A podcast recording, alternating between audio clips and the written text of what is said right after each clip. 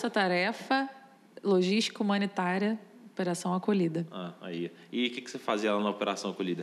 Então, eu fui designada para ficar na área de assuntos civis, que era, é uma parte que lidar com, lida com as ONGs, né, as agências da ONU que estão lá, faz todo essa, essa, esse relacionamento com as comunidades, com as é, comunidades religiosas que ajudam bastante, as ONGs, enfim. Faz essa, é, essa ligação entre as Forças Armadas e esses organismos é, públicos e do terceiro setor que estão lá, a fim de... O que, que seria o terceiro setor? O terceiro setor são as ONGs, as agências da ONU, Ah, tá, todo esse beleza. pessoal Legal. que, que faz um trabalho mais voltado para o social.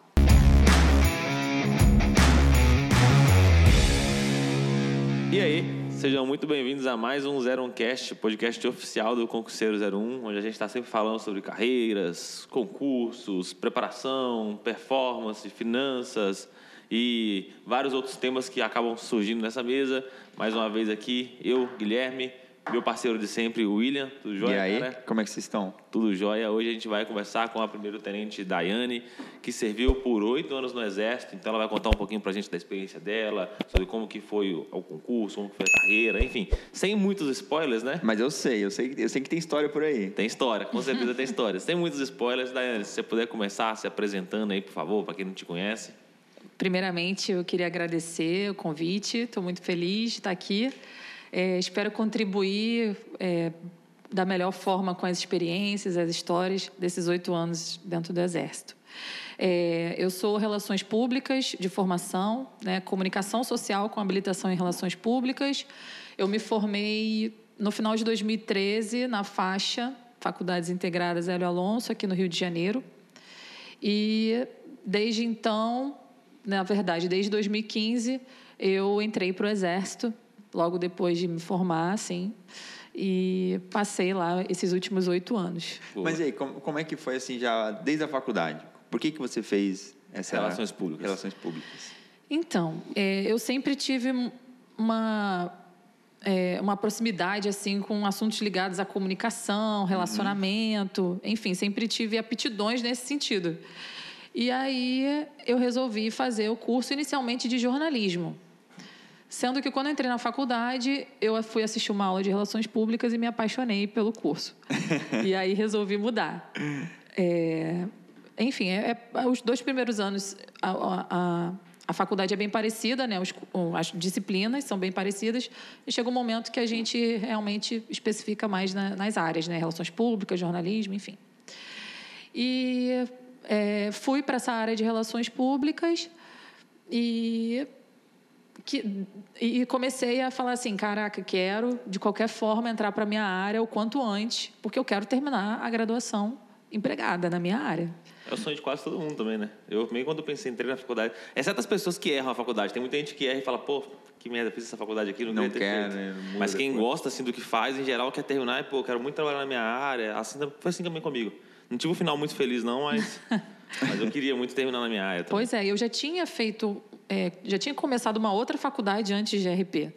Eu já tinha feito relações internacionais, um ano e meio, e não vi, assim, na época, muita prática, muitas coisas que eu, eu gostaria de fazer trabalhando, e aí eu resolvi mudar para comunicação.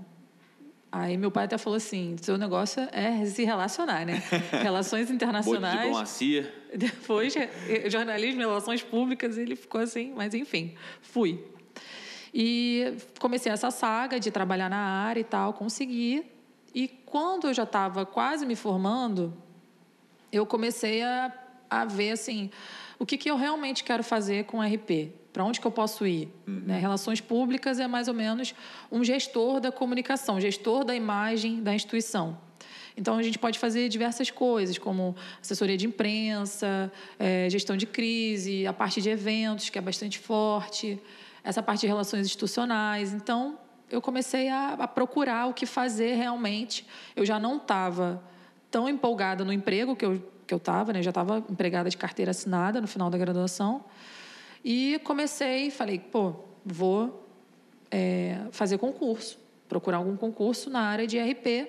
E as Forças Armadas têm vagas específicas para comunicação so- social. Por que que você decidiu fazer concurso assim, tipo, muito amplo, né? Imagino que deve, principalmente essas grandes empresas, empresas devem ter muitas vagas assim para relações Sim, públicas, né? tem, tem bastante vaga, mas ge- geralmente nas empresas é, eles, eles pedem mais um profissional como se fosse assim uma, uma gestão integrada da comunicação. Então tem vários candidatos, tem candidatos de jornalismo, Entendi, não é publicitários. focado necessariamente Exatamente. na sua área, Isso, assim, vai de, vai, correlato. ali. Isso, vai de acordo com a experiência que você tem, praticamente, né?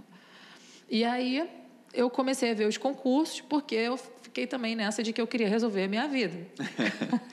com 24 anos, eu achei que o concurso ia ser uma boa solução.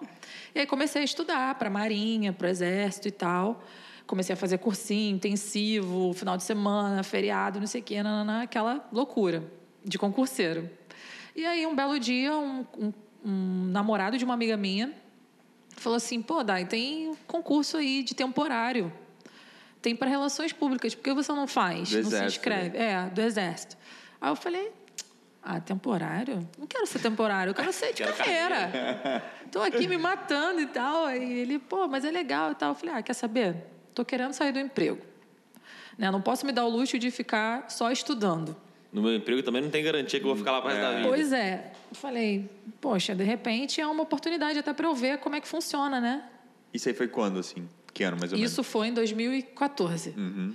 Você tinha quantos anos na época? 24, Caraca, recém-formada. recém-formada.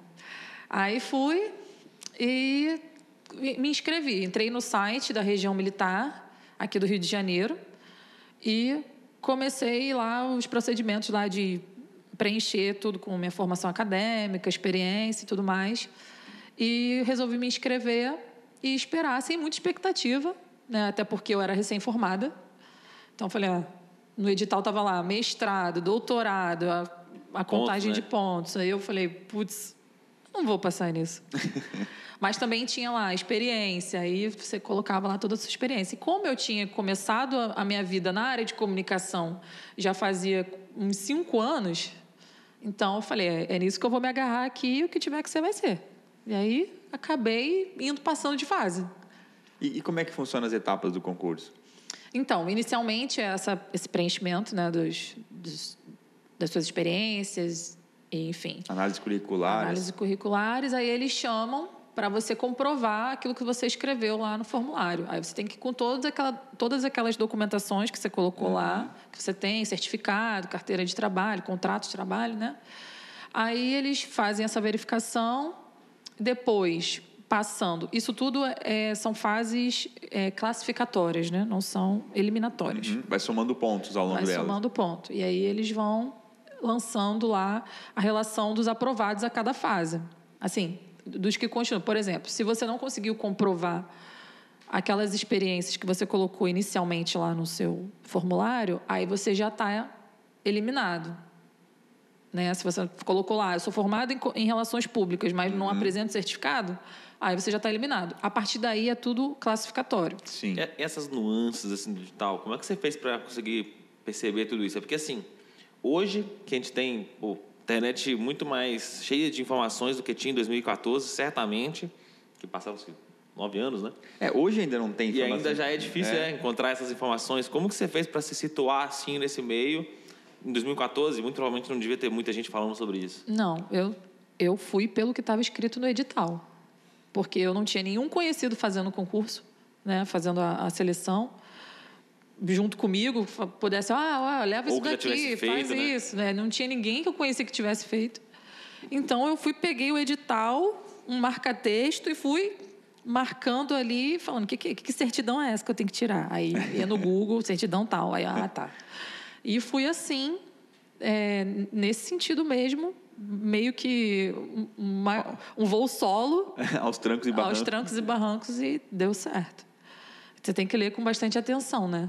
Tem uma prova específica também, né, para a área. Tem. Aí, depois que você comprova tudo, aí vem a, a próxima etapa. É a prova específica de conhecimentos específicos da sua área. Na minha prova, teve a parte de comunicação também, teve um pouco de português.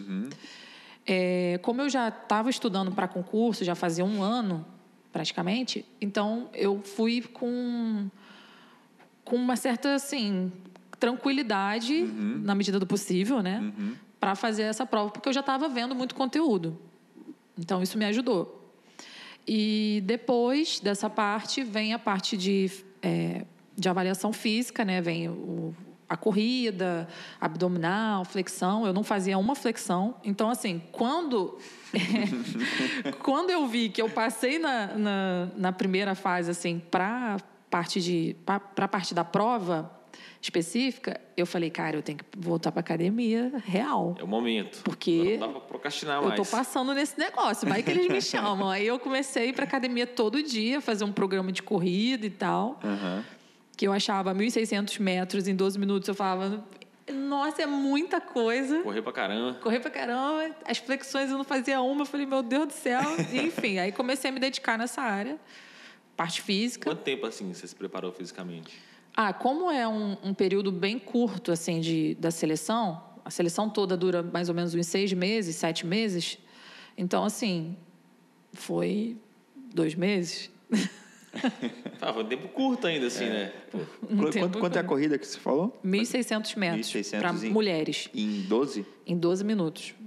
Depois que eu entrei, eu vi que é muito fácil. É, tranquilo. É, é, é bem próximo da Marinha, na verdade. né? Porque da da Marinha proporção, é. 416, a, a velocidade, o pace que você tem que manter ali É o mesmo, é, mais ou menos o mesmo. 2,416, 17 para as mulheres, na É, verdade. 17. É verdade. É, dá bem, dá bem próximo. bem assim. parecida. Dá bem próximo. 17 minutos? É, 2,400. Pra 2,400. É, então. Aí depois que você entra, que você tem lá os índices que você tem que atingir Uhum. é, a cada TAF, Tem né? umas categorias, assim, tipo, sei lá, nível A, B, C, D. Ou nível, sei lá, tirou 10, bom, ótimo. Ah, tem. Tem, médio, é, péssimo.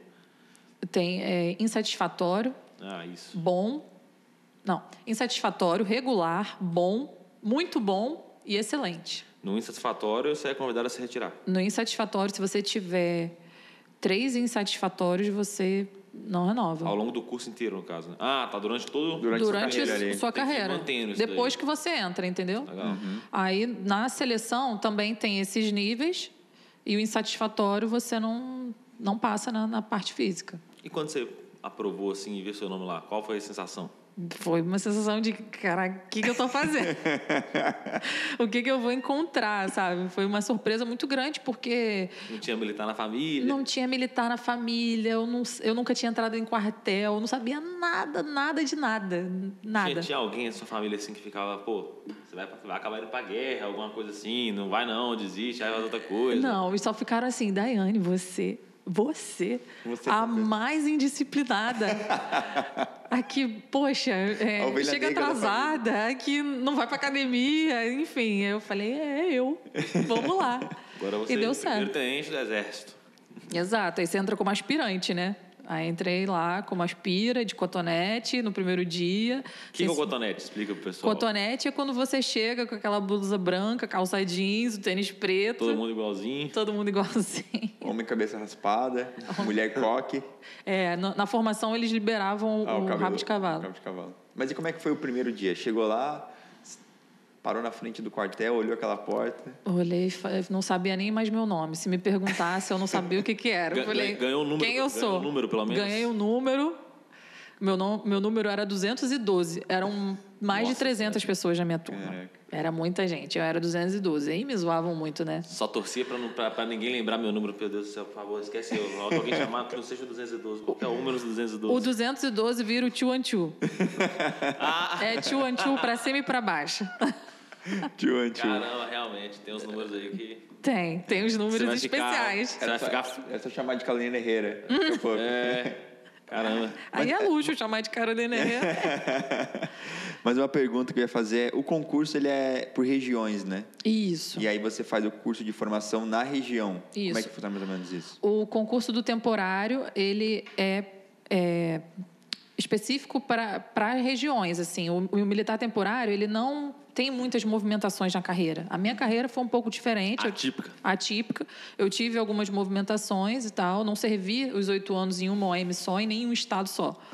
Mas geralmente é, é assim: você faz o concurso, por exemplo, Rio de Janeiro, para a primeira região militar. Você vai servir no em algum moeme do Rio de Janeiro. Mas você, gost- você gostava assim, de ser movimentado e pedia ou foi sorteado ao 212 ali? Na primeira, na, na vez que eu fui para São Paulo, eu não gostei, não. Foi contra gosto, assim. Foi, foi uma surpresa, assim, mas Você ficou lá quanto tempo? eu fiquei um ano e meio em São Paulo, lá na segunda região militar. E, mas assim, foi Ah, mas o vocês tiraram máximo. da sua região e te colocaram em outra, no caso, né? Não, foi uma movimentação dentro da região, foi para outra região Fui para outra região. É, isso Por- é, bem atípico mesmo. Então, tudo pode. Quando você assina lá, eu entrego minha alma Pro Exército pro Brasileiro. Exército Brasileiro. você está à disposição, né? É, é- como que se fala? É dedicação integral às Forças Armadas, né? Ao Exército. Então, você é militar. A partir do momento que você assina, você é militar. Você está militar. Então, você tem que seguir o que está as regras da instituição. Você é natural do Rio mesmo? Sou natural do ah, Rio. Pô, foi pro São Paulo ainda foi boa, né? 5 horas de distância no máximo. Pois Dava é, pra ter mas eu ido pra queria. 10, 15 horas. Pra 20 horas. fronteira lá na Bolívia. É. Fronteira Mas eu não lá queria, na- não. Era por- ia, ia por ordem. Eu já fui para Roraima também. Foi também? Já? Fui também. Caramba. Passei cinco, cinco meses lá em Roraima. Qu- Quais foram os lugares assim que você, que você chegou a viver pelo menos duas semanas assim, trabalhando pelo exército? É, então, eu, Servindo. inicialmente eu servi na Vila Militar, aqui Que em é- Deodoro. sim. É, em Deodoro, servi num quartel de lá, primeira divisão de exército. E depois eu fui para São Paulo, na segunda região militar, fiquei lá no serviço de fiscalização de produtos controlados. E depois eu voltei para o Rio, para o Comando Militar do Leste. E depois, durante o meu período no Comando Militar do Leste, eu fui designada para a Operação Acolhida, que é Lá na Venezuela, lá. Isso, lá na Venezuela. E fiquei lá quase cinco meses, em Boa Vista. Caraca. Aí depois eu voltei para cá e terminei meu tempo no Comando Militar do Leste mesmo. E como que foi essa operação aí lá? lá- Foi incrível. foi na Bo- em Boa Vista, né? Falou? É, explicar um pouquinho da operação. A gente conhece, mas talvez alguém não conheça ainda a operação Acol- acolhida, né? Vamos lá, nosso Wikipedia agora vai trazer as Vamos lá, então. informações. É, funciona da seguinte forma: Aí, é, os imigrantes né, da Venezuela estão na fronteira migratória entre Aham. Brasil e Venezuela e é uma, um alto fluxo de pessoas passando a fronteira. Diariamente. E, diariamente. O Brasil precisa ter esse controle de pessoas. Sim, até pra adivi- garantir que não, não traga doença junto. do tipo. Doenças, né? Possa dar, possa dar um amparo estrutural para a pessoa não, não, não, não ter um problema social também entrando nas cidades ali. E aí, os militares da Marinha, Exército e Aeronáutica estão lá na fronteira para garantir esse controle, esse primeiro ah, amparo às famílias, né? porque tem uma questão de saúde muito importante, lá, vacina, os médicos, tem muito médico, dentista lá também, enfermeiro, para essa questão. É isso. Você tá bem informado, Tá cara. sabendo Dá- bem. Dá pra fazer uma boa redação lá da Marinha, né? Se cair na prova. Tá sabendo bem. E o que, que você fazia lá? É, operação como é que era mesmo? Ah, não sabe a Eu, operação. eu fiquei focado na, na, na, na explicação e perdi o nome, Entendi. perdi o título. Mas eu entendi o contexto. Qual que era o nome da operação? Força Tarefa Logística Humanitária Operação Acolhida. Ah, aí. E o que, que você fazia lá na Operação Acolhida? Então, eu fui designada para ficar na área de assuntos civis, que era, é uma parte que lidar com, lida com as ONGs, né, as agências da ONU que estão lá, faz todo essa, essa, esse relacionamento com as comunidades, com as eh, comunidades religiosas que ajudam bastante, as ONGs, enfim. Faz essa, eh, eh, essa ligação entre as Forças Armadas e esses organismos eh, públicos e do terceiro setor que estão lá, a fim de... O que, que seria o terceiro setor? O terceiro setor são as ONGs, as agências da ONU, Ah, tá, todo esse beleza. pessoal Legal. que, que faz um trabalho mais voltado para o social. E essa parte de assuntos civis ficava nessa, nessa ligação com o intuito de angariar doações, de facilitar eh, a chegada de, de eh, insumos. Você meio que um intermédio ali, né? Isso. É, voltado mais para essa parte social, Legal. entendeu? Aí eu fiquei nessa área da, dos assuntos civis lá, como adjunta lá do, da minha chefe, que era a. Nesses cinco Coronel meses, responsável. assim, o que, que foi mais marcante para ti, assim, Nossa. nessa missão? Tiveram várias, várias coisas marcantes. Mas eu sempre tive vontade de participar de uma operação desse tipo, humanitária, né? Eu queria ter ido para o Haiti, enfim, não fui. Mas aí surgiu a oportunidade de ir para a acolhida, meio que eu, todo mundo sabia que eu era voluntária, né? Que eu sempre falava. e um, o meu chefe na época, lá do Comando Militar do Leste, falou assim: "Olha, quero que você vá, vai". Eu falei: "Tá bom, eu vou". E já chegando lá em Boa Vista é muito é muito marcante porque você vê que é, o problema é muito maior do que a gente espera, entendeu? Tem gente em tudo quanto é canto. Na época que eu fui, foi no final de 2019, entravam mais ou menos 500 pessoas por dia de, da Venezuela. É gente. É gente, por dia. Nossa, 150 mil por ano, né? Não, é. errei. Errei não, tá certo. Eram 13, eram 13 abrigos da ONU. Que comportam quantos? Aí variava de abrigo para abrigo. Eu não lembro assim, mas era muita gente. Em abrigo, eu acho que tinham mais de 13 mil pessoas. 13 mil? É. Juntando todos. Caramba. É. Eu acho que era basicamente isso. Era muita gente. Sim. E então quando e tem muita gente na tinha muita gente na rua também e invasões né, de, de prédios que não tinha ninguém, então o pessoal ia para lá, morar ocupava, lá, então. ocupava, isso, ocupações, isso mesmo, ocupações. E quando você chega já na rodoviária, que é onde é, é onde as pessoas podem ficar temporariamente, o, o exército colocava um, dava para as pessoas assim uma barraquinha, né? Tem essas coisas. É, é, como é que se diz? Eu esqueci o nome agora. Mas tinham uma, umas barraquinhas lá e eles passavam a noite lá. Toda noite uhum. eles iam e dormiam lá. E tinha gente que não conseguia. E aí tinham ONGs que davam comida lá também. Tinha gente que não conseguia comer. Então você via assim, que davam senhas, né? Uhum. Ia para a fila e acabava a senha, a pessoa ia embora com fome, sabe? Criança, as crianças com catapora. Enfim, gente que tinha sido assaltada no caminho, perdia Caraca. tudo, gente sem nada. Então, Caramba. assim, já, a gente já chega. Muito fácil, não. Vendo aquilo tudo já de imediato. Muita criança também? Muita criança. Muita criança, criança sozinha. Criança que vinha sozinha. Tipo, 11 anos veio da Venezuela andando sozinha. Caraca.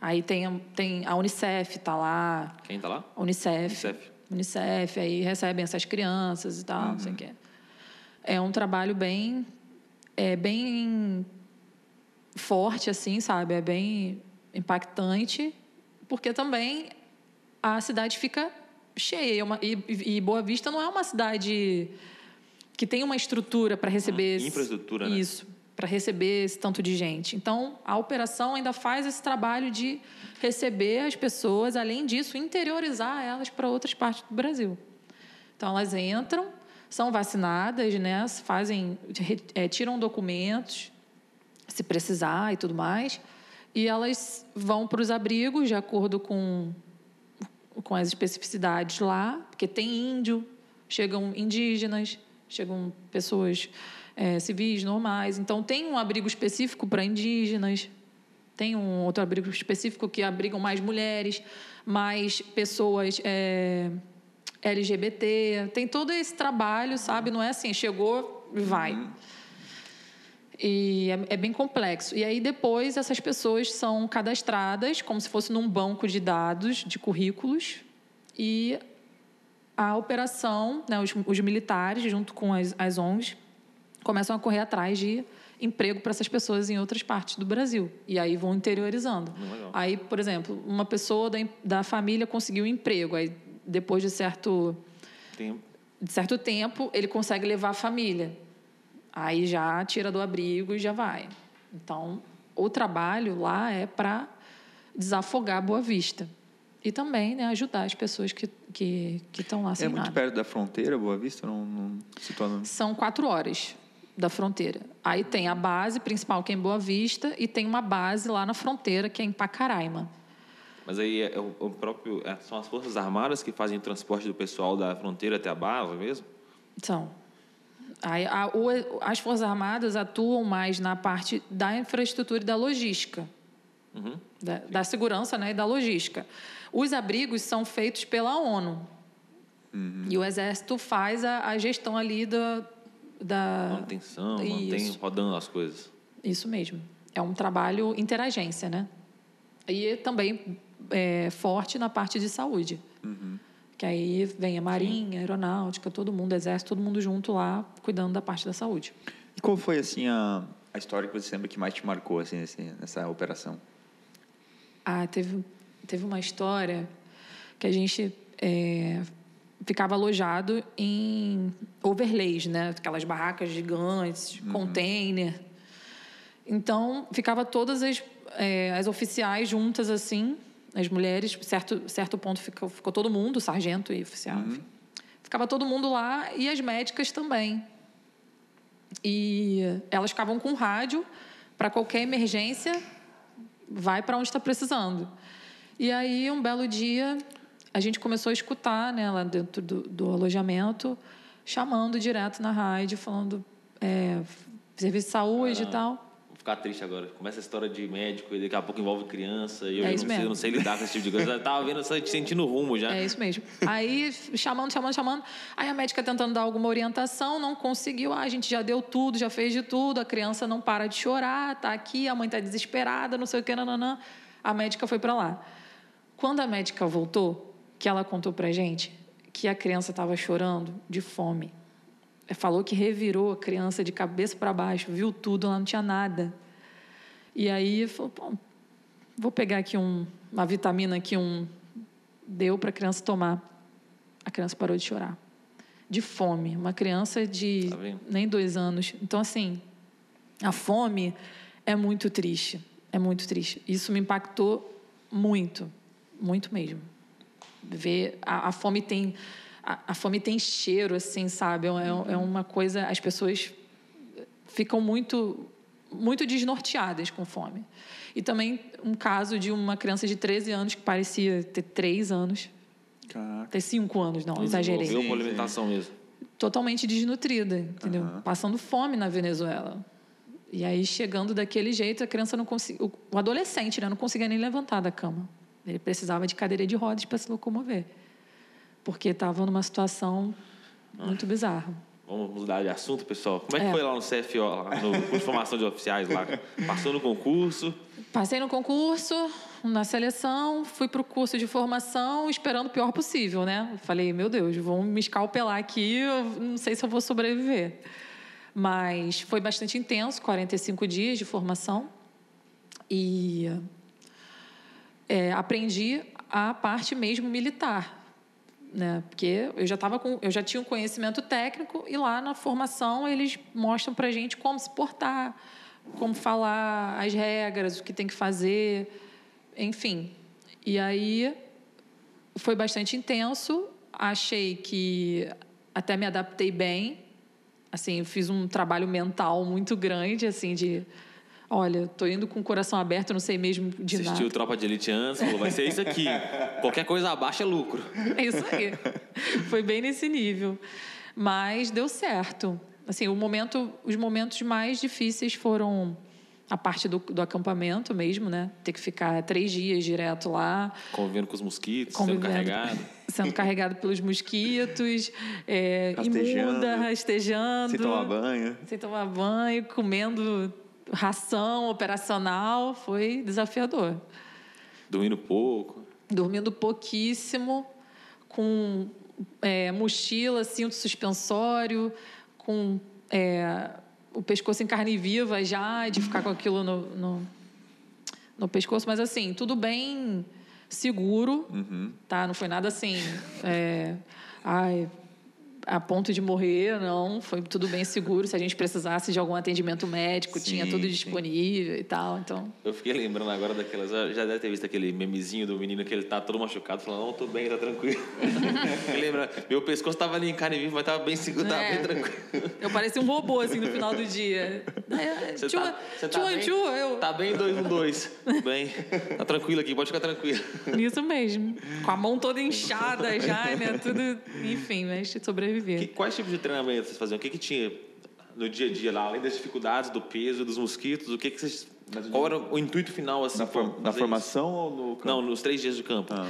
Era você, como você sobreviver e lidar. Levar no extremo ali para poder. Isso, naquela, naquele tipo de situação, né? Porque você, a partir do momento que você entrega a sua vida lá, a sua Ao alma ao exército exército brasileiro, você pode você está suscetível a qualquer tipo de coisa, né?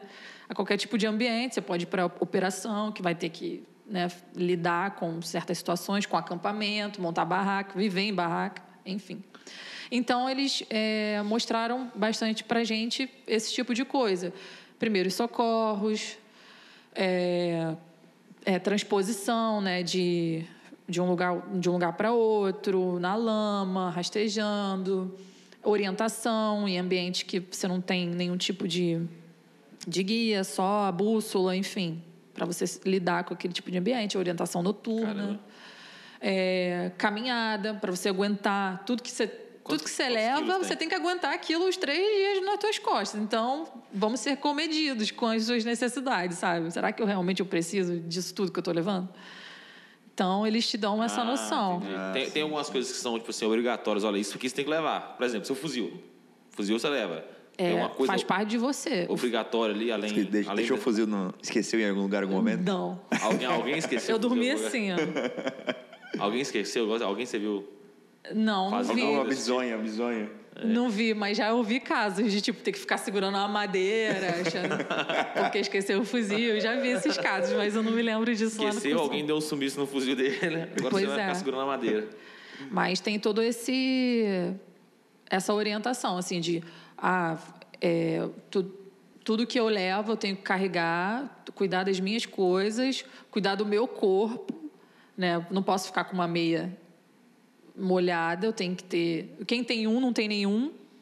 Quem tem dois tem um. Cara, minha mãe falava muito isso. Então, assim, É. te dá muita. é, são muitos ensinamentos, né? Eu acho que todo mundo tinha que passar um tempo em No alguma campo. força armada, E sabe? a, e a comida lá? Na, no campo mesmo? Teve ração, teve galinha crua, teve so- Não. sopão? Teve Não. só. Teve ração operacional Aham. e teve também é, uma quentinha lá. E teve sopão no final do dia, tinha um mingau. Ah, mas não era o sopão de. Não, aquele que aparece na. Não era o sopão de vários pedaços de várias coisas dentro. Não, mas não era bonito, não, também. É. Não Mas era a fome é o melhor tempero, né? Aprendi isso. A fome é o melhor tempero. O que tiver, se você tiver com fome, ah, não vai ter mais um momento de comer, tem que comer agora. Vamos embora. Vamos comer. É comer comida fria, não importa. E qual foi a sensação, assim, quando você terminou o- os três dias intensos no campo? Olha, o campo ele já é quase no final da formação. Ele já, já- ele já vem descascando você, né, formando aquela casca. No campo é, eles até falam assim, olha, não não levem para o lado pessoal o que acontece no campo, que é para testar vocês mesmos, sabe? Mas com limites, mas Aham. você é testado, né? E, e aí, quando a gente chegou, eu me lembro muito disso, quando a gente chegou no final do campo, que o capitão botou a gente lá no, no pátio lá da OM, que era o local de instrução, a gente lá imunda, é, enfim, já na raspa da raspa do, do que sobrou. Muitas mulheres ali já tinham mais de 30 anos, já tinham família, né, filhos e tudo mais. Eu tinha 25, tinha acabado de fazer 25 anos, então eu já, já sofri muito assim com, com toda aquela intensidade, né? Imagina elas deixando criança pequena em casa e tal. E para o temporário, quer dizer, para o militar, três dias são, é, são- é pouca coisa, né? Mas para a gente, Fora é sempre pouco, olha, era tá lá muito. dentro. Muito parecia intenso, né? que tinha sido uma semana no campo, entendeu? E aí ele virou para a gente e falou assim: olha, vocês são temporários, é, passaram esses três dias no campo e não, não deixem ninguém diminuir a as conquistas de vocês. Porque isso aqui é, já foi um grande desafio que vocês venceram. Pô, três dias nas- no campo, meu Deus. É. Pra pouco, né? E aquilo assim, aquilo empoderou a gente de uma tal forma, sabe? Que marcou muito. E, e, e todo o relacionamento fica muito intenso, né? Então ali a gente viu quem era realmente nosso amigo lá, quem a gente podia contar. Então esse- essas amizades que são feitas na dor, assim, elas ficam para o resto do, da vida, se duvidar, entendeu?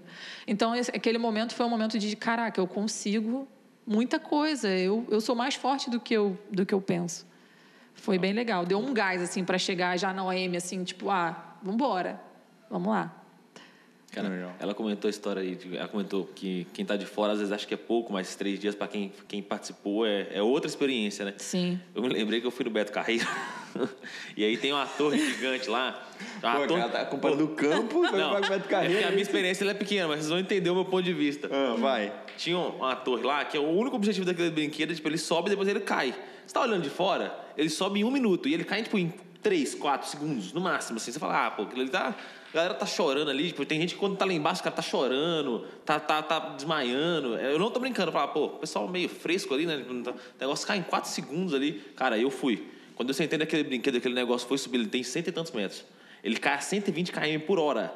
Quando ele foi subindo, eu já comecei a pensar, pô, cara, o que eu tô fazendo da minha vida? Não tinha necessidade nenhuma de subir nesse brinquedo aqui, que tem desnecessário, né? Olha aqui, eu podia ter ficado embaixo, olha o carrinho bate-bate ali, olha ali, ó. O maior impacto é um tuque, tuque. E eu tô aqui nesse negócio. Cara, quando começou a cair, nunca quatro segundos pareceram tão longos como aquele, eu juro pra você. Eu vi, sabe, sabe quando você não consegue se esquecer? Tipo, o brinquedo, ele, ele- ele- ele- é só um, um, um cintozinho aqui te segurando. É só um É. cinto. A minha bunda descola da cadeira. Você sabe sabe quando você, você não tem nada, sabe? Cara, eu não consigo explicar. Você tá sentado num lugar e você não tá sentado nele ao mesmo tempo, assim. Você tá sentindo o, o, o cinto te segurando e, cara, caindo assim, tipo... Eu entendi perfeitamente, não perfeitamente porque eu não fui pro campo, mas eu entendi a sensação de de fora parecer uma coisa e de dentro é outra realidade completamente diferente. Bate essa sensação mesmo de tipo, eu preciso mesmo estar aqui. Tinha necessidade. Tinha de- necessidade, meu Deus, o que, que eu tô fazendo Estudei aqui? tanto pra É, isso.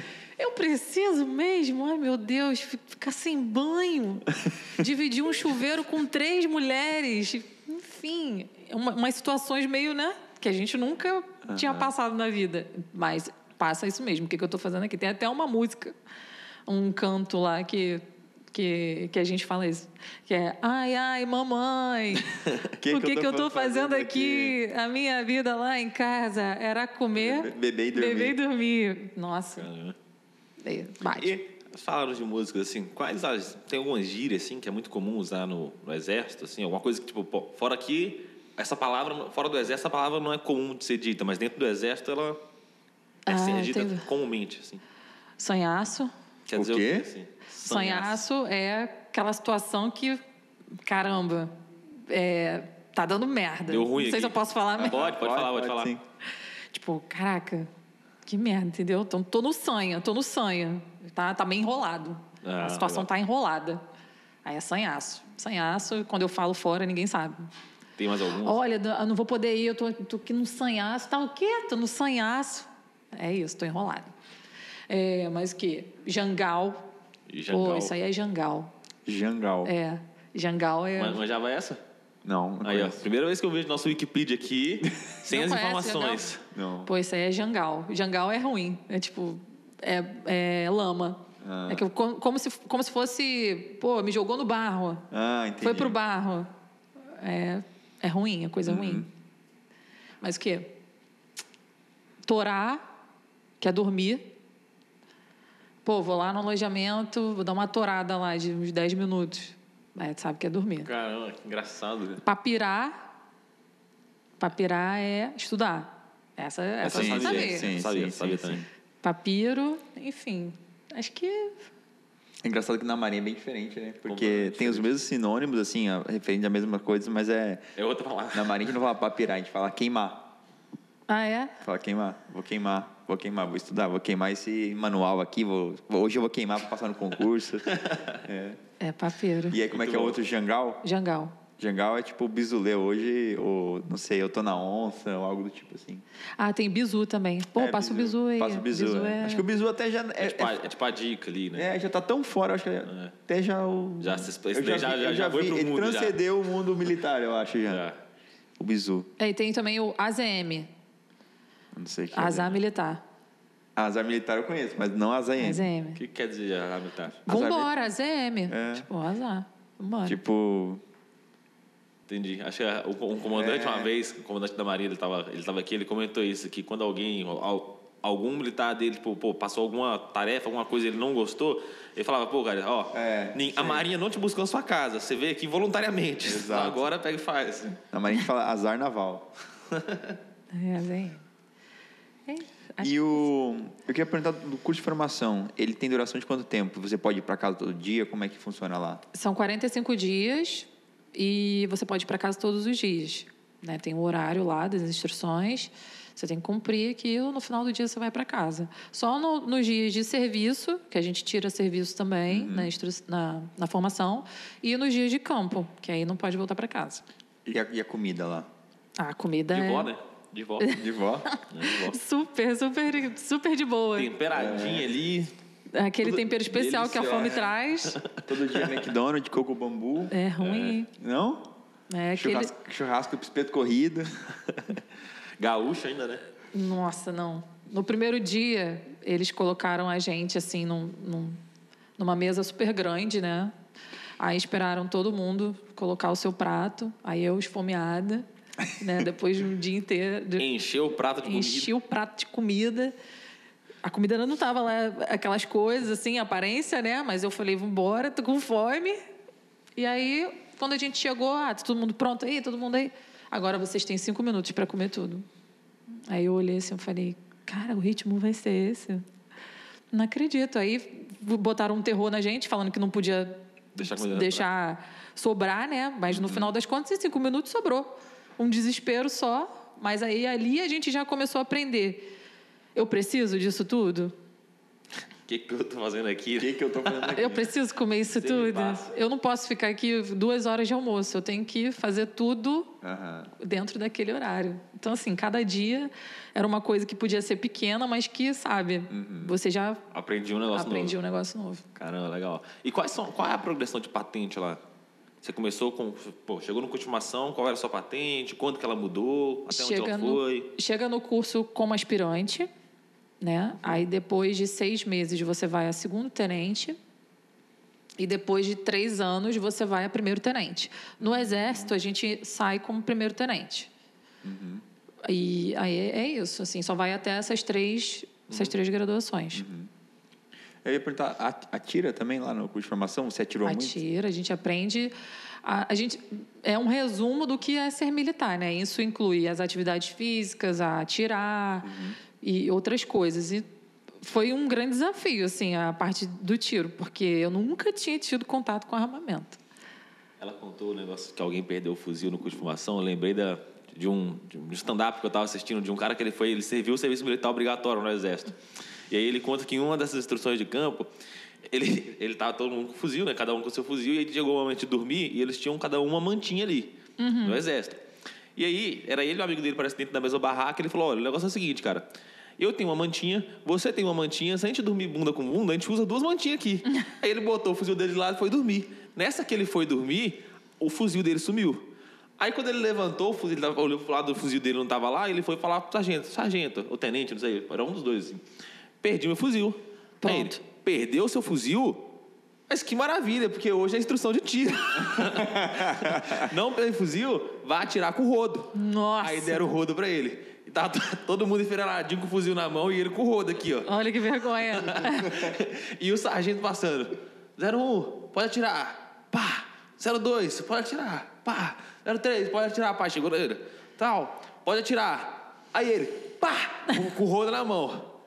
Não, não, não ouvi esse tiro, foi muito baixo. Pode atirar de novo. E ele, pá. Não, tá, tá estranho. 06, você sabe que esse fuzil aí é um FAL, né? Um, um fuzil automático leve. Ele pode dar tantos tiros por minuto. Pode atirar bastante. Aí ele, pá, pá, pá, pá, pá, pá. Gente, que humilhação. Não, perder o fuzil é inadmissível. O fuzil é quase uma parte do seu corpo. Não tem como. Dormir assim, ó. Abraçadinho. fuzil. Abraçado. Na- gelado e você lá com aquele fuzil. Não tem como. Caraca. Mas foi assim, foi, foi um desafio. Porque o oficial, ele atira de pistola, né? No TAT, to- todos os anos é pistola. Mas o curso a gente é, usa o fuzil. Então, assim, atirei de pistola, achei muito melhor atirar de fuzil, porque os tiros são bem mais precisos na Tem pistola. menos recuo, é o quê? Não, recuo tem, né? Porque, mas, Mas tem um encaixe, ombro que aqui, é, né? tem toda uma técnica, né? Para os dois. É no ombro, não é aqui? Era aqui entre o ombro. Eu esqueci esse nome aqui. Escápula, não é aqui? É, entre, é aqui. Sei, cara, esse é o momento de brilhar. Eu não sei. Mas a pistola você tem que ter muito mais concentração. Você tem que é, focar muito mais na sua respiração, né? Tem toda uma técnica mais especial para atirar de pistola. Eu achei mais difícil, porque a pessoa ansiosa, né? Nervosa, com armamento, né? Nunca tinha visto aquilo. Medo de fazer uma besteira, dar, dar um besteira. tiro em alguém sem querer no erro. E assim, Tomar um tiro também de alguém sem querer no erro. quando eu vi o primeiro tiro saindo, eu falei, caraca, isso é real. Esse- isso aqui mata alguém. Caraca. Entendeu? É um- uma adrenalina, dá uma adrenalina. Que Ficou com medo, assim, tipo, não, não consigo atirar. Não. não, não fiquei com medo de. Mas teve gente que sentiu isso? É, Foram poucas pessoas na minha, na minha formação. Não vi ninguém falando assim, ah, não vou fazer. Mas o nervoso bate, né? Aí, mas é tudo assim, muito Até porque não, seguro. não tem essa opção, tem? Não vou fazer, não vai fazer? Ah, não vai fazer, então você não serve pra ser, né? É. Militar, né? Não, Então, mas eu, eu lembro que na minha turma tinha... Então, obrigado pela presença. Fica assim, boa, boa volta pra casa. é. Mas eu lembro que na minha turma tinha, tinha mulheres, assim, que choraram muito que não conseguiam pegar na arma, assim, pra tirar. Às vezes é um trauma também. É um trauma, infância, é um alguma trauma, coisa assim, alguma né? coisa. Então, já na seleção, quando a gente vai para avaliação psicológica, eles fazem uma série de perguntas em relação ao armamento. Hum. Já aviso. Você já teve algum trauma com armamento? Você tem alguma restrição? Então, eu acho que eles fizeram, pelo menos na minha seleção, eles fizeram um trabalho bem específico nesse sentido. Tanto que no dia da instrução, a primeira instrução de tiro assim real com armamento, eu não vi muito isso acontecer não. Assim, pessoas ficaram nervosas e tal, mas todo mundo fez. E assim, foi bem seguro, sabe? Bem, a gente estava bem assistida, tudo a comando. Todo mundo- é, é uma pessoa instruindo todo mundo ou, tipo, sei lá, de- a cada 10 pessoas vai ter alguém ali observando? Depende do, da- do tamanho do, do stand de tiro. ali. E também do volume de gente. Eles fazem de acordo com a quantidade de, de cabines, né? E aí tem um responsável, que é um oficial, um responsável, e tem os auxiliares, que ficam cada um em uma cabine. Para se tiver algum incidente de tiro, né, o armamento travar, alguma coisa, você não, não manuseia. ali. Você levanta a mão, avisa que está com um incidente de tiro, vem alguém te auxiliar ali. Tem que colocar aqui, tipo, aqueles abafadores ou Tem. não? Tem. né? Dá muito, muito barulho? Muito barulho. Eu tenho, assim, eu tenho problema com, com fogos. Eu não consigo parar de piscar enquanto está dando fogos. Então é, é quase isso. Então eu tive que fazer. um- mas que dificuldade, você tem que atirar e aí o barulho tá rolando e você tá Exato. piscando. Na primeira vez eu esperava todo mundo atirar Ah... e depois eu dava o meu Mas tiro. imagina, tu não conseguia mirar, porque ficava tudo... É, eu ficava. e aquilo me dava um nervoso. Eu não conseguia. E depois eu ia. Aí com o tempo você vai se acostumando mais, né? Mas é, é meio. Tem vários tipos de desafios, né? Cada um tem o seu. E o meu era esse, assim. Aí tinha tempo. Agora, num tempo de 10 segundos, dois tiros a alvo em frente. Meu Deus, 10 segundos, ai meu Deus. Aí E- tem que ir pra escolinha. Não conseguiu, aí vai pra escolinha. Atirar mais um pouco. Atirar mais um pouco, ter mais fundamento e tal. E depois que, que você saiu do exército, assim, você ainda sente, falta de atirar? Foi para um clube de tiro, alguma coisa assim, para poder atirar de novo? Não, eu saí agora, né? Eu saí dia 31 de janeiro. Caramba. Tá super recente. Então, assim, as, as emoções ainda estão Ainda à estão. flor da pele. Nem né? parece, parece estar de férias. Parece que eu tô de férias. Eu acho que a ficha ainda não caiu assim real que eu saí, sabe? Caraca. Mas o que eu ia perguntar também era... durante o curso de formação, você tem aulas também sobre, sobre organização militar? Algo Tem. tipo nesse sentido? A gente tem aulas sobre as organizações militares que fazem parte é, especificamente da sua região e como um todo também. Explico. A organização como um todo. Isso, organização, estrutura, Aham. os postos, graduação, é, os equivalentes né, das outras forças. é, tem os, os sistemas do Exército, eles dão um panorama assim, geral do que você pode encontrar. E a formatura? Tem formatura também? Do- Tem formatura, tem. Foi muito emocionante. A parte que o oficial, né, ele recebe a, a espada, né, Uhum. do padrinho. E aí vê o meu pai vindo com aquela espada, sabe? Assim, é, é, é muita emoção. Por mais que seja rápida a formação, é muito intensa, né? Você parece que você ficou lá. Ganha você- muita experiência, né, na verdade. Muita, muita. Você já sai de lá uma outra pessoa. A partir do momento que você veste um camuflado, um- uma farda, você nunca mais é o mesmo. Aquela essência ali, aquela identidade já meio que faz parte de você. Então foi, foi muito emocionante, foi sensacional. Qual a experiência que mais te marcou no exército nesses oito anos aí? Aff. Tiveram Complexo. é complexo. Porque, assim, Eu acho que é, me deu muito desprendimento, sabe? Assim, ter ido para outro estado, a princípio foi muito é, impactante, assim, eu não esperava que eu fosse, mas me, me, me deu muita maturidade, assim, sabe? Ter que ir para um lugar que você não conhece ninguém, outros desafios e tal. Então, assim, isso me marcou muito. E a operação, a acolhida também foi muito transformadora. Uhum.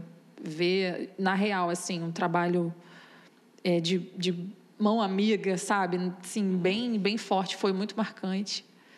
Ah, tiveram várias coisas marcantes, assim. Difícil escolher uma. Você lembra de uma missão, assim, tirando a acolhida, né? Que também te marcou? Uma outra missão que você passou já, já como né, Olha, oficial de fato? Participar das Olimpíadas foi uma missão muito.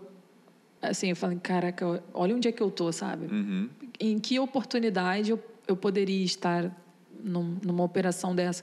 Porque a gente participa de todo o comando e controle. Eu participei, né? De todo o comando e da, das, das células de comunicação de comando e controle da, lá do CDS Deodoro, né? Que era a parte uhum. de, lá da Vila Militar. Então, assim, ver as autoridades chegando, estar tá ali no meio, vendo como o exército se posicionava, há, o relacionamento com a comunidade no entorno. Foi muito especial, assim, entendeu? Estar tá num uhum. momento desse. E os 7 de setembro também eram muito especiais. Assim, tu já fez formatura lá no Já. É, como comunicação. Todos os anos ou não? É, é fato, é, de, é? fato que você trabalha. É, o desfile 7 de lá. Setembro. O desfile lá do 7 de setembro. Cívico-militar. É, eu sou do interior de Minas, né, cara? Caraca, não, cara. Não tem nenhum OEM, não tem um quartel, não tem nada. Nada. nada não tem desfile. 7 de setembro passa como o feriado como um dia santo, assim. é certo de que o militar vai trabalhar no 7 de setembro. É muito raro um militar não trabalhar no 7 de setembro. Ou ele trabalha ou ele desfila. Nunca desfilou? Nunca trabalhei nem desfilei. Nossa! Alguém tem as costas quentes, né? É, tá vendo? A moita, né? Outra expressão, a moita. Viu? Na Marinha, coxada. Coxada. Cara, sabe uma coisa que eu lembrei depois ali sobre a comida? Na Marinha tem, tem alguns apelidos sobre a comida. Primeiro que é o picado, né? A gente chama comida. Ah, eu vou lá pegar o picado. Picado é comida. Picado é comida. Eu vou lá pegar. Vou comer, pô. Vou lá pegar o picado. É picado. Caramba. E aí tem alguns. Algum tipo, acho que no exército tem também carne de monstro. Carne de monstro. Carne de monstro. Que é carne de monstro? Carne de monstro é carne, assa... carne ensopada, assim, carne, carne assada, sabe? Com um monte de nervo, assim. É, é carne ah. de monstro. Tu abre ela é meio verde, assim, roxa. Carne é meio roxa, é carne de monstro, pô. Já viu boi Não. sem, ver... ser roxo? Não, pô. Nunca. É e o suco do Chaves. Ah, é? O suco do Chaves que é de laranja, Isso. mas tem gosto de manga é. e parece caju. Isso. Na, na Marinha a gente chama do, de, de, grupo, né? Do grupo amarelo, do grupo azul, porque não tem sabor. Boa, é. Não tem sabor. É só açúcar. É só açúcar. Então, assim, ah, o que que é? Ah, isso aqui é do grupo amarelo. Ou é de laranja, ou é de manga, ou de abacaxi, porque é do grupo amarelo. Ah, esse daqui é vermelho. Pode ser de abacaxi, pode ser de melancia, morango, é do grupo vermelho. Isso, é uma surpresa. Não tem sabor. Mas tem também... É, Manto sagrado, é escondidinho de carne. Como que é? Manto sagrado. Manto sagrado? É, porque tu bota a carne em cima, tu bota o... Mas eu, eu, gosto muito do macarrão com carne moída. Macaquinho no cipó. Nossa, mas tem muito apelido. Macaquinho no cipó. Caramba, vocês são criativos. É, criativo, é. cara, é criativo. Pô. Tem várias coisas. A Marinha tem um dialeto, eu ouvi dizer que ela tem muito mais, um dialeto muito mais à parte do que o Exército. Porque, assim, é só gíria, sabe? A gente fala o dia inteiro. Isso é bem diferente. Dá uns exemplos aí. Pô, tem um momento agora de brilhar. Agora deu Agora que pediu, esqueci. Agora que pediu, sei que tem vários. Não, por exemplo, na onça, coxado, bola 7, boca preta, boca preta é usado no exército, né? É, bo, é bola 7 é Boca podre. Boca podre, é boca podre, é. Tem vários, é. Coxados, é. Safo, safo é muito usado safo. também. Uhum. Safo é muito usado. Mas bola 7 é o quê? Bola 7 é um cara ruim, é um cara que chuta. Ah, tá chutador é o cara que não quer nada com nada. Tá morcegando. Uhum. Lá, é, lá em Minas tá Gerais a gente fala morcegando. É, que... E assim, quando um cara quer te passar a perna, ele quer, tipo, tu tem um subordinado, ele quer. Ele quer a folga, só que ele tá mentindo que ele quer ir para um lugar. Ele diz assim, pô, tá me chutando, né? Ah, é. Não, lá é golpe. é, Entendi. É golpe, é. é golpe. Olha o golpe. Ah, é. Mulambo. Golpe. Mulambo, Mulambo acho que tem também, né? Mulambo. É, Mulambo é o cara que é desleixado, assim, pô, tá com esse, esse teu uniforme é o, mulambento. É o, é o oposto da marca, né? É, o oposto da marca. Na marca é o cara que. Alto é padrão. Um, é um oficial padrão. Baixaria. Baixaria? É. Olha, esse sua farda aí tá baixaria. Baixaria. Chama É. de mulambo. Ah, tem várias Tem outras. várias. Mas eu ia perguntar também sobre. é, você saiu do CFO e já foi trabalhar. Como é que foi esse primeiro contato ali, de fato, exercendo a atividade, né, fim do que, daquilo que você entrou? Então, eu achei que eu ia chegar lá e ia ficar lá fazendo o meu trabalhozinho de relações públicas bem bonitinha. Só que a partir do momento que você chega na OM, você e ainda mais assim, profissional de comunicação, eles acham que você sabe qualquer coisa de comunicação.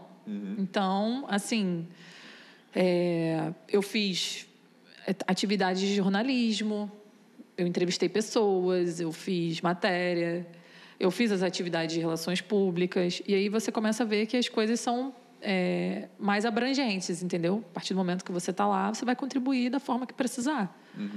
E aí você tem que ter meio que um, uma consciência disso para você não, não ficar tão é, resistente, sabe? Meio que se jogar. Eu fui de coração aberto, falei, vou me jogar no que eu tiver a oportunidade de fazer. E foi maravilhoso isso para mim. Me Até abriu porque- várias portas. Até porque, por mais que não seja exatamente a sua especialidade ali, às vezes naquele momento você é a pessoa com mais conhecimento naquela Isso. área. Ainda que não seja seu foco total e etc. Isso. E aí, isso te abre portas, entendeu? É uma oportunidade de você ver outras coisas, de você ganhar mais conhecimento e até descobrir novas aptidões, entendeu? Então, assim, foi muito. Eu, eu acho que eu não me lembro de ter falado algum, alguma vez assim: ah, isso aqui eu não vou fazer. Ah, chefe, ó, isso aqui não é a minha. Tudo eu fui muito voluntária, sabe? Então, eu acho que eu me adaptei bem por conta disso também. Eu já vi gente falando que, ah, isso daí eu não faço. Mas como você não faz? Você é militar, você tem que fazer. Mas já vi casos assim, ah, não, isso daqui.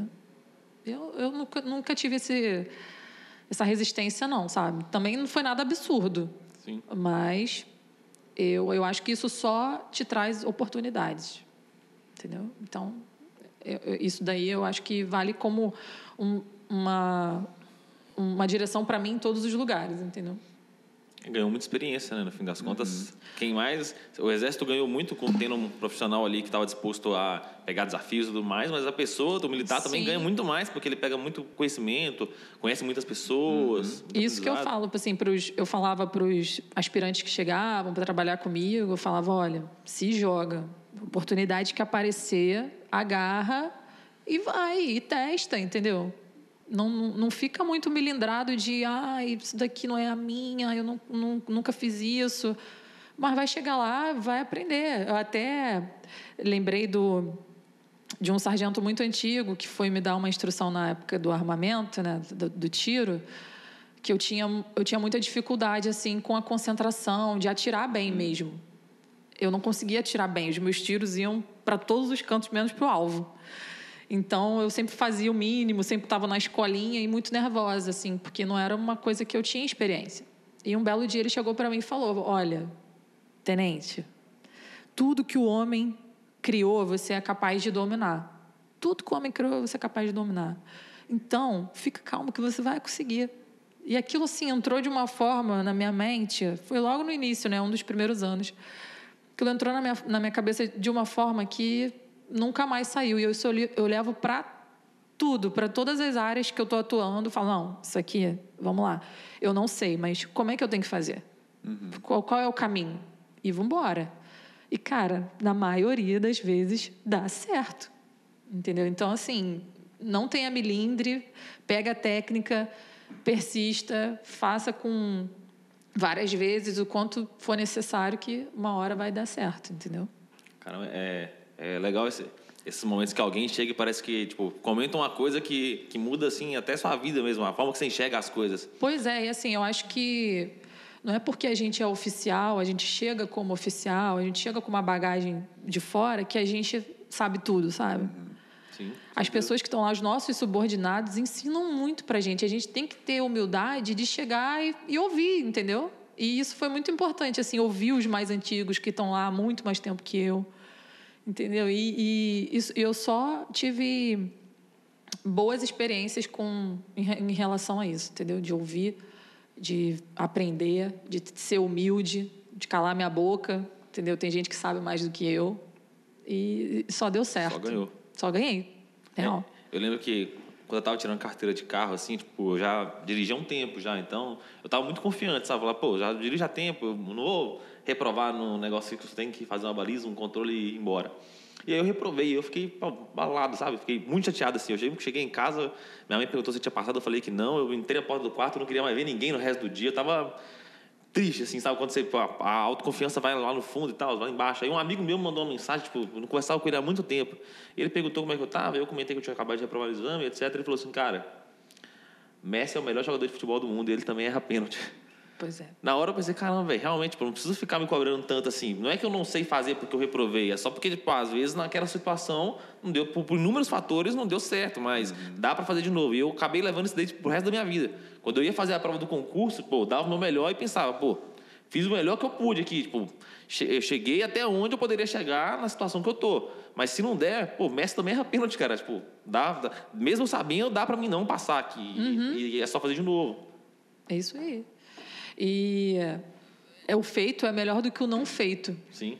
Aprendi isso também no exército. Feito é melhor do que não feito. Claro, você tem seus talentos, você tem é, tem áreas, claro, né? na medicina você não vai lá e vai ah, não tem ninguém para operar. Você não vai chegar lá e vai operar, né? Tudo tem um limite. Não estou falando uhum. isso, mas às vezes a gente fica se prendendo tanto a por exemplo, ah, eu não sei matemática, eu não vou nem tentar uma prova, eu não sei, eu não vou nem tentar. Não, vai lá, tenta, entendeu? Uma hora vai dar certo. Não precisa também ficar se cobrando que você tem que saber tudo. Mas você tem que tentar, você tem que fazer. Pra, não dá para ficar na inércia. É. Um, um, oficial não pode se omitir, né? Eles falam isso. O oficial não pode se omitir. Se tiver que fazer, você tem que fazer o que tem que ser feito. E pronto. Muito bom. E se você tivesse que voltar lá atrás, perguntar para a Daiane assim, e aí? é, te contar aqui como é que foi. Se a Daiane lá de trás visse esse podcast aqui e soubesse tudo o que aconteceria com ela nos próximos oito anos, você acha que ela faria de novo a prova para se tornar oficial do Exército? Com certeza. Faria. Eu acho que assim é uma experiência que você nunca vai ver em lugar nenhum.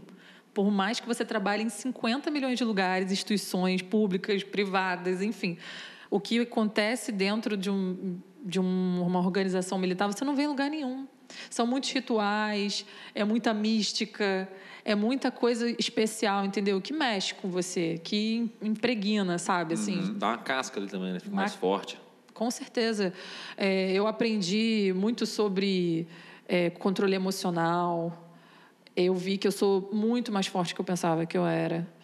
É, eu descobri outras capacidades, sabe? Eu me sinto muito mais preparada para o que, o que vier, entendeu?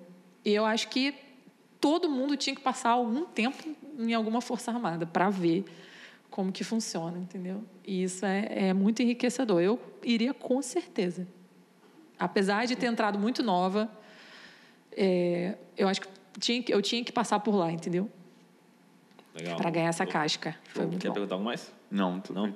Daiane, muito obrigado aí por ter participar do Zero Cast, vindo contar um pouquinho da sua experiência, da sua história. Foi, foi bem legal mesmo. Obrigado por ceder o seu tempo para a gente aqui conversar. Fiquei muito feliz. Obrigada. Ah, obrigado, gente. Quer deixar uma palavra final? Pessoal, em geral, nosso, em geral, as pessoas que assistem a gente, eles também querem se tornar oficiais, seja do Exército, Marinha ou Aeronáutica. Eles querem passar por onde você passou. Quer deixar alguma palavra para quem está ainda nessa, nessa batalha que você já teve ali há oito, nove anos atrás?